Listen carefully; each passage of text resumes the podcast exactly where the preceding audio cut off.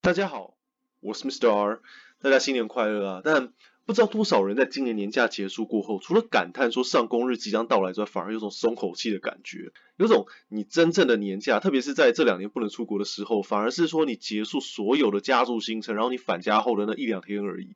回到家里有种哦，出差终于结束的感觉。但如果啊，你不是我说的清新，你觉得说，诶，跟亲戚团聚很温馨，很享受那种感觉的话，那我真的是真心祝福你。但如果不是，就会，我每年都在想啊，这个轮回发生的时候，到底是哪一个环节出现问题？为什么不是只有我？就是听到周围很多人，或者是不用我啦，或者是网络上、社群上，很多人都不能够跟想象中一样，沉浸在新年的节庆中呢？每年年前都不乏大家声口说啊，哪个喜欢亲戚要比较，在那边问说啊，谁考上哪啦，薪水多少啦，有没有对象？然后各种婆媳大战轮番上演，然后夫妻间针对婆家娘家时间比例他妈在那边谈判，然后过年的拜拜拜到你他妈怀疑人生的这种各种鸡巴习俗。把这些利弊衡量过后，各位真的还想要过这个年吗？就明明知道这些情况都会发生，那为什么我们大家还要飞蛾扑火，要年复一年重演这个状况呢？大家想想，为什么近年来会越来越多人他们去抢过年的高时薪工作机会不返乡，或更甚者这两年名正言顺，可能啊这讲这样讲不太好，或就是说哎还好，因为有疫情，所以有这个理由不回家。过年呢、啊，他说白了就是一款很鸡巴难的游戏嘛，可能是老人王等级吧，当然是高报酬啊，但是要达到阖家欢乐这个结局，真的是需要各方的无限牺牲跟配合。这边希望大家先想想，过年的目的到底是为了什么？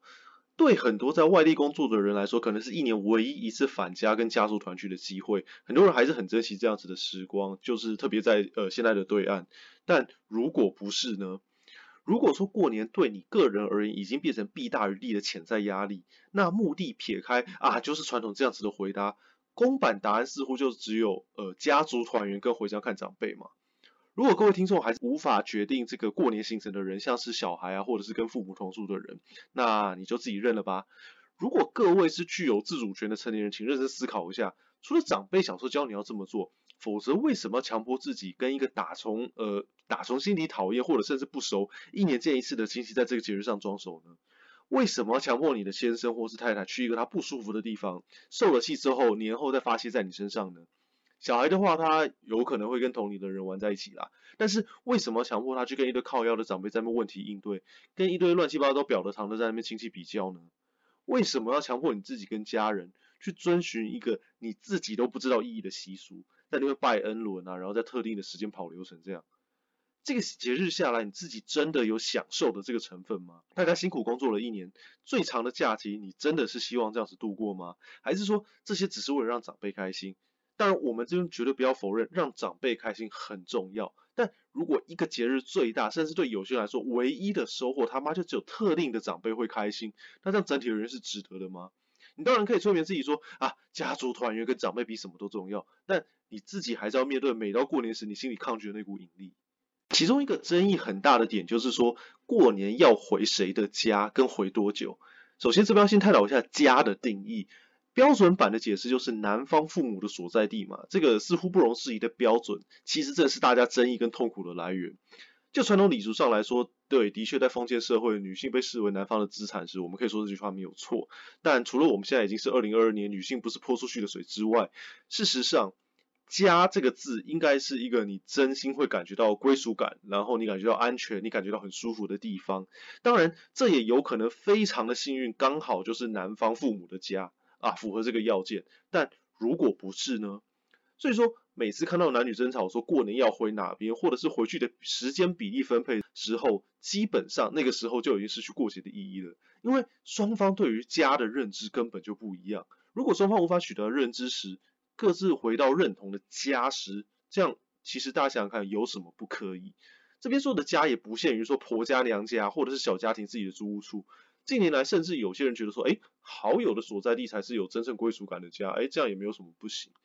至于婆家跟娘家的比例时间分配，大家南征北讨跑通告这样子，真的只能说协调到心安就好了。因为你再怎么乔，一定会有一方不满意。这件事情是因为说结了婚之后，我们大家叫姻亲嘛，但注意它不是叫做至亲。所以说，当另一半陪你在家时，某种程度上他一定是在牺牲跟至亲的时光。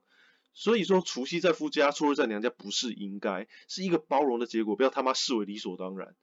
有人说，如果这样对家说做出这么一个广义的解释，那把父母的所在地放哪里？没错，父母长辈对我们当然要对他们尽心尽力嘛。但这份心力难道是说平常都不尽啊？然后一年你只有过年时候会带家人回家划个水，给个红包，让长辈有面子，这样就是所谓的孝顺吗？如果大家平常都有尽力在关心照料，年节的配合时段真的有困难的话，不能沟通吗？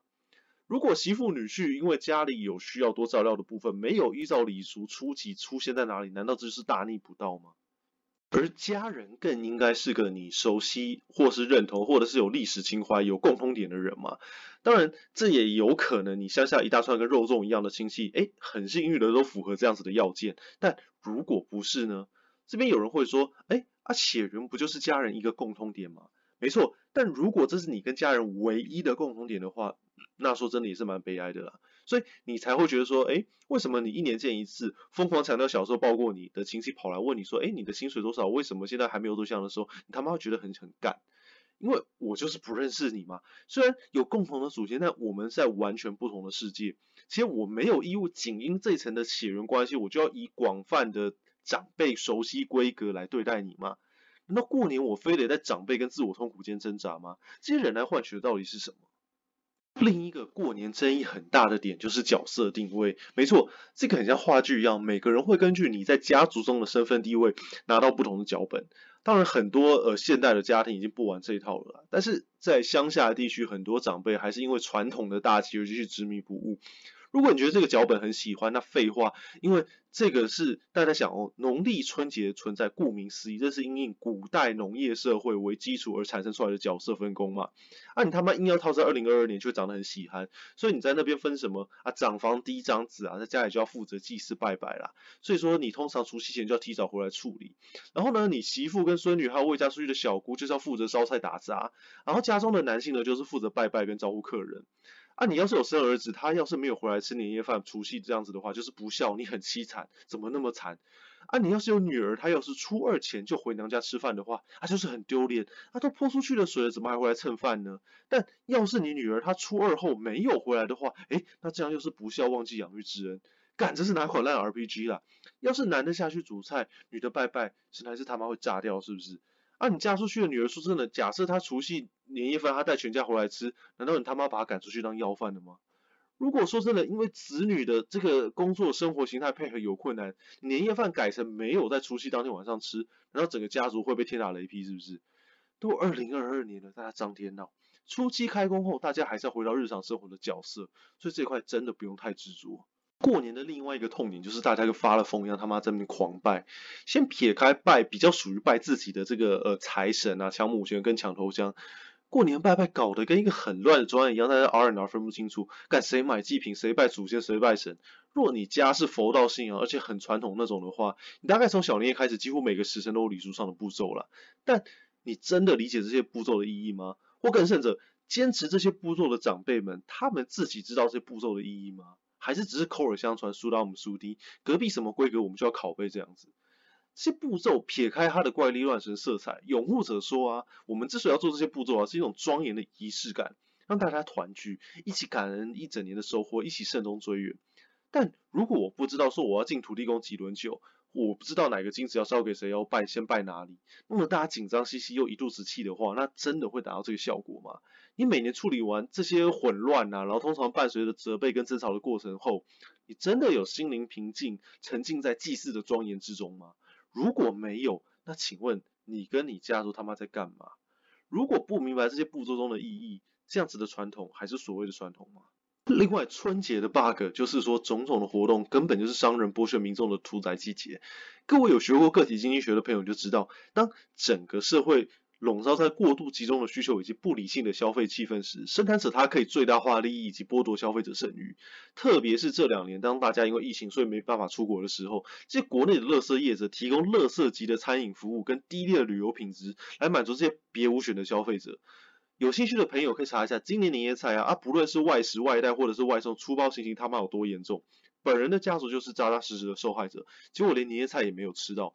全台各地的旅游景点因为缺乏管制，但是你还是他妈要超收赚钱，导致说啊，因为你交通的等待时间加上捷径的特别收费，让整趟真的毫无旅游品质可言。所以说我常常在思考啊，撇开传统，这样子全国统一性的长期休假，到底是不是利大于弊呢？前面干条过年那么多，还是不可否认，这个的确是大家难得团聚的日子。我们每个人都身为别人的子女跟家人，当然要对家庭跟长辈负责，不是说一点小屁事都不能忍，然后每年要过一年的时候就放飞自我，等到边境到时候一开放，小年夜他妈就闪出境了。本来就是要在自我需求跟家庭责任之间取得一个平衡，但如果这个每年年复一年的流程已经很明显不平衡，变成你心理的一个隐形的压力，过度配合除了造成你自己的心理负担，或者是你家庭失和的话，那你真的要考虑一下你要怎么调整步调，因为节庆它讲白了，它只是一个名目，它的目的呢是要你能够跟珍惜的人一起体验，如果连这件事情都无法达成，然后你无法真心享受的话。那这七天只会变成一个很奇怪的非上班日，要跑流程而已。好了，这期就到这边，谢谢大家的收听，下次见，拜拜。